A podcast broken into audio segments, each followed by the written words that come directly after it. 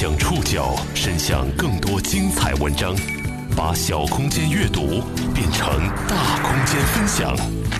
报刊选读，把小空间阅读变成大空间分享。欢迎各位收听今天的报刊选读，我是宋宇。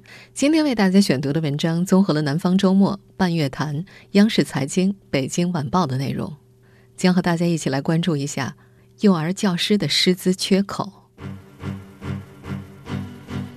二零一七年岁末，几起轰动全国的虐童事件，将幼儿园老师这个群体推到了台前，让有资质的专业幼师来照护孩子，成为了大众的共识。但遗憾的是，这个共识在全国不少地方似乎很难做到。多方统计发现，目前全国幼教师资缺口已经超过两百万，未来几年的缺口更大。一个毕业生就会有十家幼儿园来抢，供不应求。更令人担忧的是，低收入和工作压力还在推着部分幼教专业的毕业生逃离这个行业。拿到手就三千多，就是大部分的老师都撑不到三年。我们原来幼儿园有很多老师就直接转行。报刊选读，今天和您一起了解，谁来教育我们的孩子？红英自称是幼师里的异类。二零一六年，他从北京师范大学学前教育专业研究生毕业之后，为了编制和户口，选择了到北京市朝阳区一所公立幼儿园当老师。不过，工作时间不长，红英对目前的工作状态已经有所怨言了。他说自己每个工作日都在赶场。南方周末的记者去采访的那天是二零一七年十二月二十六号，早晨七点左右，红英就到了幼儿园。先要给教室开窗通风，再把孩子们的水壶、毛巾收拾起来送去消毒。半个小时之后，他开始到幼儿园门口迎接孩子们。他说自己的时间被切割成了一个又一个三十分钟。八点到八点半是孩子们吃早饭的三十分钟，再接下去，孩子们会有四十五分钟时间玩玩具。本来应该是九点十分开始收玩具的，可是九点一过，他就不得不张罗着收拾。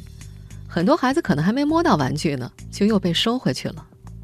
这个年轻的幼师很无奈，他说：“没办法，如果一件事不赶紧结束，下一件事就没法开展。”在北京，多家幼儿园和红英所在的幼儿园是一样的，无论年龄段大小，每个班级基本都会在墙上贴有一张纸，一日常规，严格写着这些三到六岁的孩子们一天的作息时间，具体到分钟。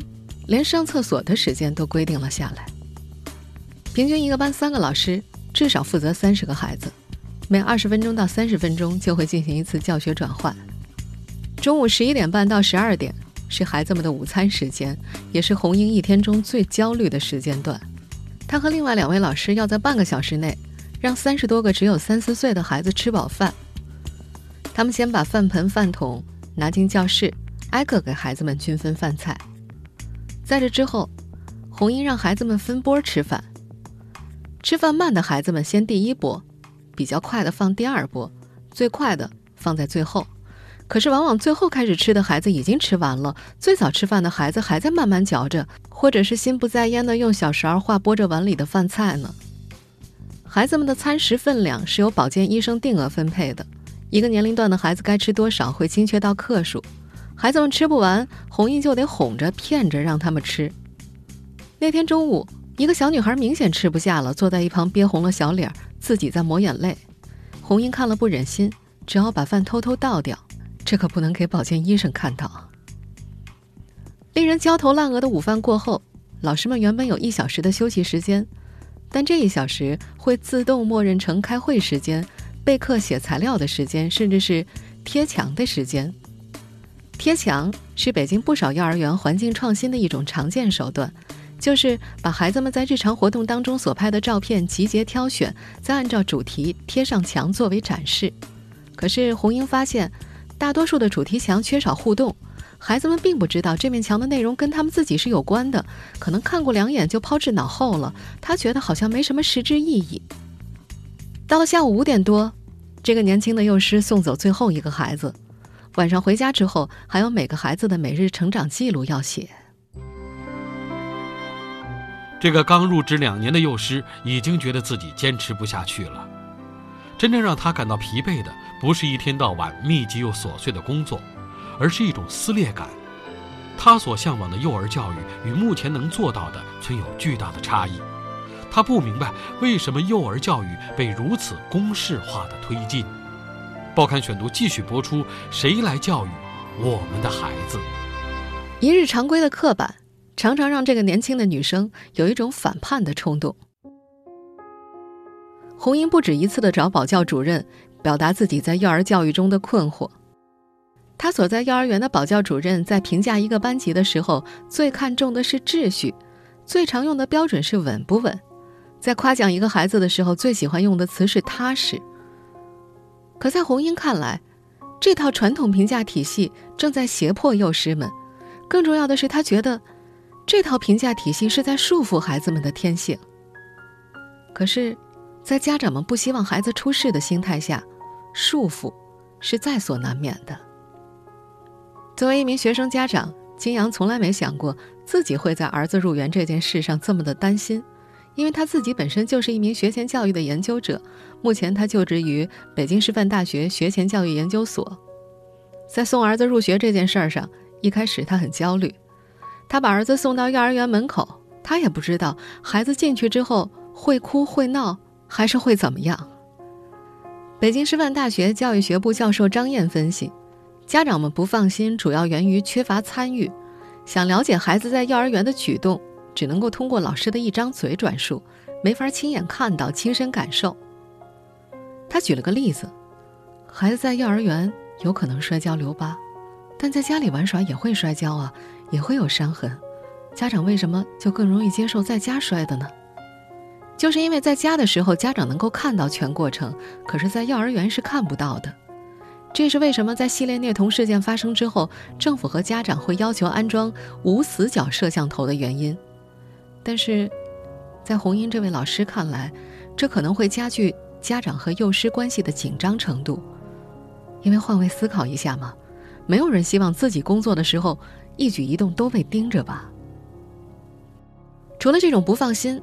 另外一个可能会影响家长和幼师关系的是，家长对幼师的要求和期望已经越来越高了。中华女子学院附属幼儿园园长胡华对此有切身感受。他们幼儿园的孩子家长当中，有不少自身学历高、收入高，属于这个社会的中产阶级，甚至不少人是某一领域的精英。而幼儿园的老师们，虽然大多数是中华女子学院。学前教育专业的本科生，学历层次已经属于幼师行业里的平均水平了，但是他们仍然可能远远不及家长。胡华表示说：“所以在这个时候呢，家长可能就会怀疑，一个学历不如我的人能不能带好我的孩子呢？”幼儿教师想打消家长的这种疑虑，能做的只有提升自己的专业性。他也认为，现在幼师的专业培训设计存在一定的缺陷，对专业素养的认知也有。一定的偏差。幼儿教师们承受着多重压力，但收入却并不高，这让他们中的不少人选择了逃离。用从业者的话说，一个幼师能干个三五年就算长的了。报刊选读继续播出：谁来教育我们的孩子？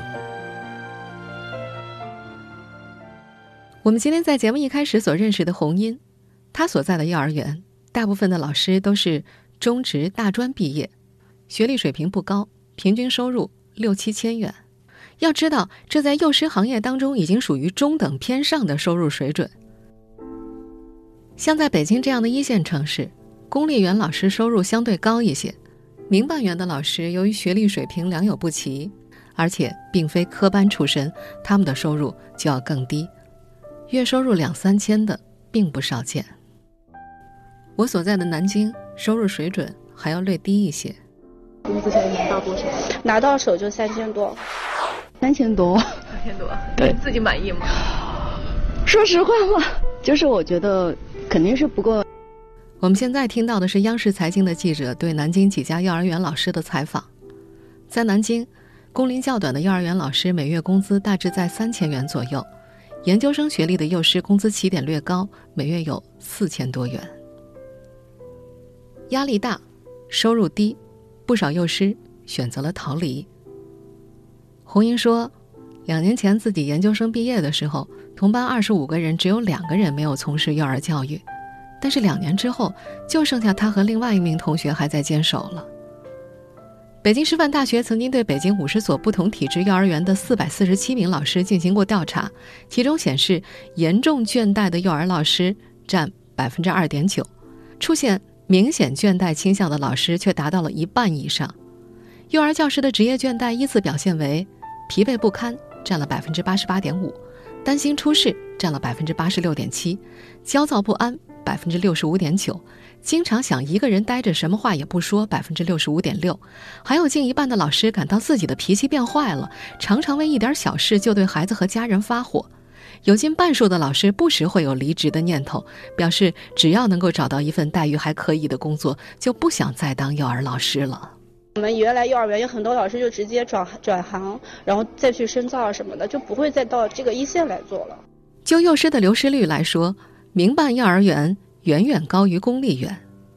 一位从事幼儿教育工作十多年的民办园园长表示，他们那儿的幼师一茬接一茬换得非常频繁，通常一位老师能够干个三五年就算长的了。等到结婚生子，就很有可能会选择离职。他们在职时的平均年龄在。二十岁到二十六岁，幼师大多以女性为主。如果哪个幼儿园有一两位男老师，在招生的时候都可以当成一个亮点加以宣传。但是男老师更加留不住。在接受央视采访的时候，南京一位男幼师说：“南京的其他男老师，嗯，就是有一个所谓的三年之内的是最大的一个离职率的时间，就是大部分男老师都撑不到三年。”毕业于首都师范大学学前教育专业的罗军，就是其中一位逃离者。上学的时候，他就是班上的唯一一个男生。他说，虽然那时候不好意思告诉别人自己是学学前教育的，但实际上他很喜欢和孩子们相处。毕业之后，毫不犹豫选择了当一名幼师。可没过一两年，问题就出现了。他想和女朋友结婚，可在北京拿着五六千的月薪，买不了房也还不了贷。他很明白。男性在幼师行业当中依然是非常少见的，自己虽然非常热爱，但是也要考虑到收入低的问题。更让他难以接受的是，幼师好像没有社会地位，家长可能就觉得幼师就是个看孩子的，而且每天和孩子们在一起，也让他的社交圈子变得愈加有限，陷入了一种职业倦怠。最后，他不得不选择了逃离，回老家成都考了个公务员。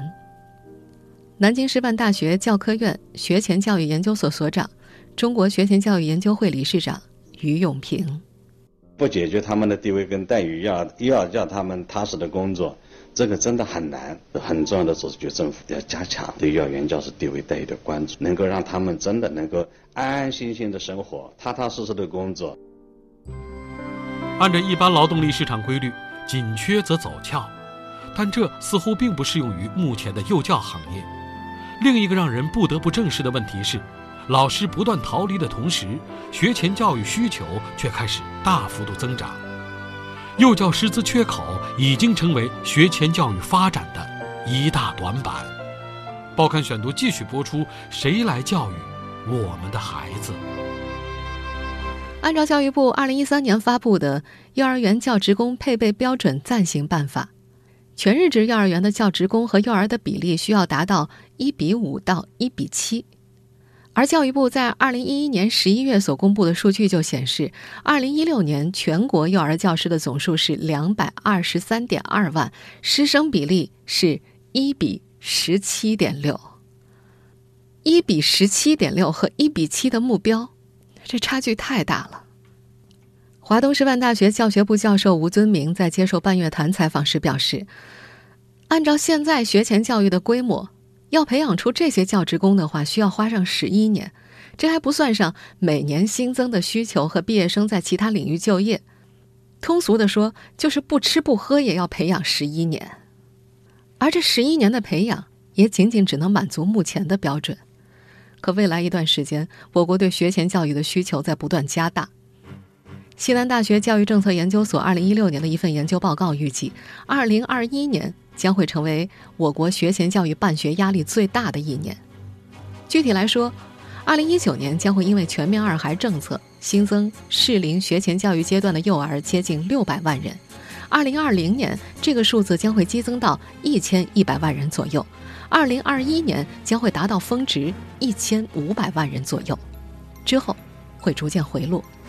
报告预计，从2016年到2021年，我国一共需要补充超过300万名幼儿教师，其中包括近200万名专任教师和130万名保育员。如何迅速填补幼师缺口，已经是教育部门必须要直面的问题，但是短期内似乎难以从根本上解决。在浙江桐乡，他们想用编制留人。在一些公立幼儿园，有编制的老师比临时工的待遇要高出一大截。对于后者来说，编制无疑是具有吸引力的。浙江省桐乡市教育局副局长陆茂芳在接受南方周末采访的时候介绍，桐乡市在2016年增补了二三十个幼儿园教师的编制，财政在这一块的补贴达到了三百多万。可是，即便地方政府有决心解决幼师的缺口，但现实是出现屡屡招不到人的局面，供不应求。我们现在听到的是今年一月初央视财经的报道，说话的这位是上海华东师范大学就业中心主任阮平章。我们华东师范大学每年现在培养的本科幼教专业的毕业生在一百名左右，加上上海师范大学两所师范大学累计也就在两百名左右。而上海各区县的幼教需求非常大，每个区县每年新增的需求都在两百到三百名，全市累计将近三千名，所以这个缺口是非常大的。根据上海媒体报道，华东师大二零一八年有一百多名幼师毕业，但是已经有两百多家幼儿园前往招聘了。而这样的紧缺现象也在全国普遍存在。二零一八年一月四号，珠海城市职业技术学院举办学前教育专业专场招聘会，收到了一百六十个岗位需求，但是毕业生只有六十二个人。二零一八届合肥幼儿师范高等专科学校的毕业生的供求比例也达到了一比三。在济南，张娟娟是济南幼儿师范高等专科学校大三的学生，早在大二的时候。他就有单位有接收意向了，一个毕业生就会有十家那个幼儿园来抢。济南幼儿师范高等专科学校每年的毕业生有七百多人，但是到了招聘季，很多单位都是空手而归的。学校教务处就业指导教师孟庆超，基本上每年都来招的，光幼师这一块儿将近三千。一方面是幼师严重缺乏，另一方面是培养幼师的院校数量很少。数据显示，截止到二零一七年五月三十一号，全国共有一千两百四十三所本科院校，其中设立学前教育专业的只有一百八十八所。虽然目前设置学前教育专业的院校在不断增加，但是有些学校负责人表示，短期内扩招其实并不现实。南京师范大学教育科学学院副教授、学前教育系副主任张俊在接受央视采访时说：“呃，我们的培养条件，你比如说舞蹈房啊。”啊，这种琴房啊，甚至于技能的老师啊，我们都很少。所以的话呢，我们不具备这样大规模的学前本科师资的能力。师资紧缺，培养能力也欠缺。与此同时，收入低，导致这个职业缺乏吸引力，进一步导致滥竽充数的不专业者越来越多，职业认同度也就跟着降低了，进而造成的后果是。这个职业的吸引力越发的低下，紧缺问题一时更加难以解决。根据教育部的统计，二零一六年全国幼儿教职工的学历主要集中在专科水平，占总数的百分之五十六点三七，有百分之二十二点四的老师只有高中及以下文凭。此外，全国拥有幼教资格证的在职教师比是百分之六十一。持非幼教教师资格证的占比是百分之十七，无证教师占比达百分之二十二，农村地区的无证教师比例高达百分之四十四。正规院校毕业的幼教师资严重缺乏，短期之内又不可能弥补上如此大的缺口，年幼孩子们的教育到底该怎么办？报刊选读继续播出，谁来教育？我们的孩子。甘肃省教育厅基础教育处处长苏峰在接受南方周末采访的时候，还提到了一个正在发生的现象：旧的缺口还没有解决，新的缺口又开始出现了。他们发现，政府出资扩建的幼儿园越多，幼师的缺口也就随之拉大。他说，本来一个幼儿园可能缺三个老师，而现在新开一个园可能就需要三十个老师。苏峰表示说，就甘肃一省来说，他们还缺四万名幼师。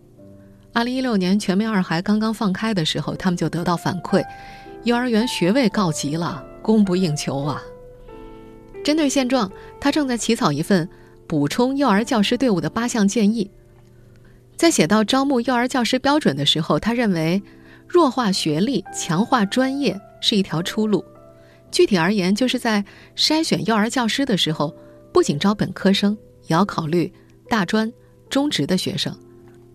他的观点是，不一定要幼儿教育专业的人，也不一定非要教育相关专业的人。此前，在学前教育三年行动计划启动之后，甘肃采用了小学教师转岗的办法。苏峰说，目前他们省有三万名在编的小学教师经过再培训，成了幼儿园的老师。但是，北京大学中国教育财政科学研究所副研究员宋应全并不看好这个办法。在第三届中国教育财政学术研讨会上，他表示，自己走访过很多幼儿园。转岗的小学老师很少具备应有的专业性，还真的是让幼儿教育沦为看孩子了。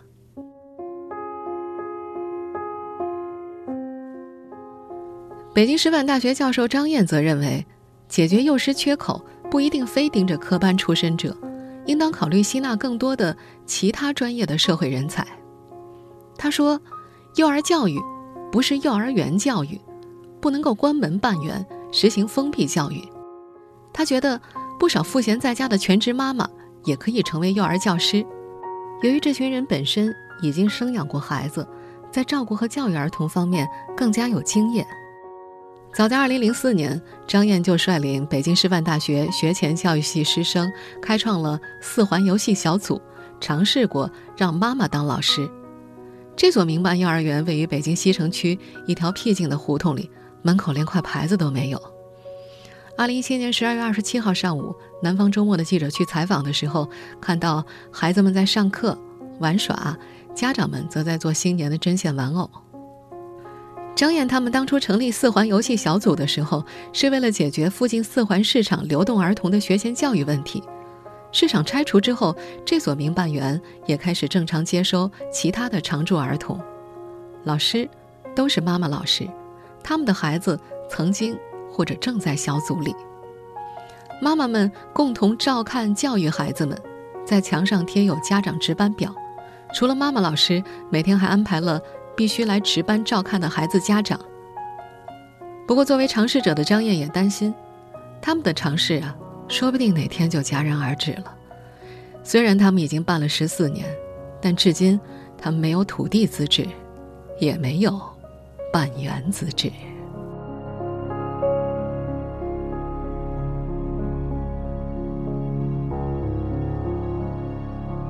听众朋友，以上您收听的是《报刊选读》，谁来教育我们的孩子们？我是宋宇，感谢各位的收听。今天节目内容综合了《南方周末》、《半月谈》、央视财经、《北京晚报》的内容。收听节目复播，您可以关注《报刊选读》的公众微信号“宋宇的报刊选读”，或者登录在南京网易云音乐。我们下期节目时间再见。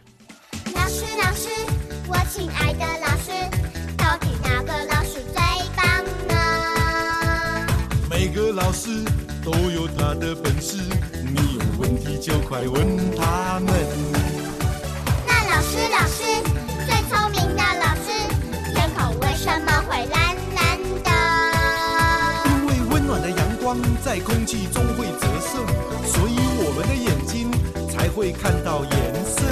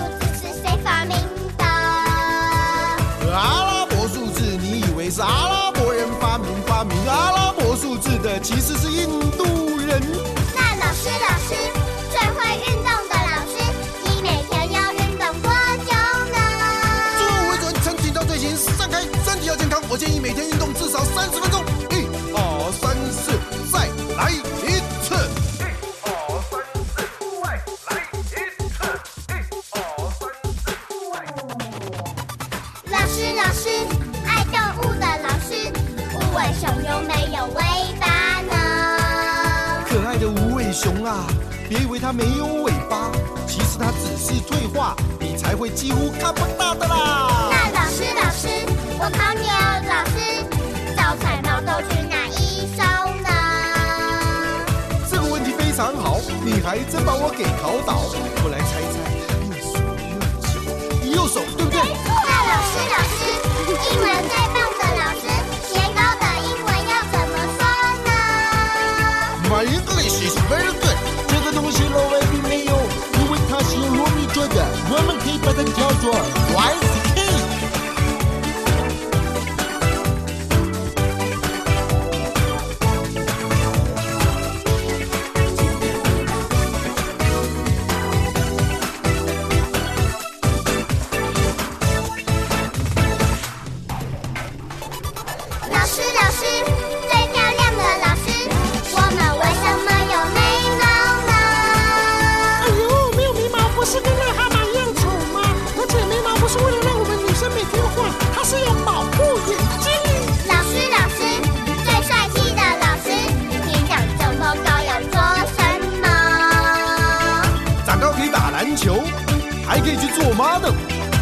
只要营养均衡，不挑嘴，以后你们一定会长得又高又健康啦！哈哈哈。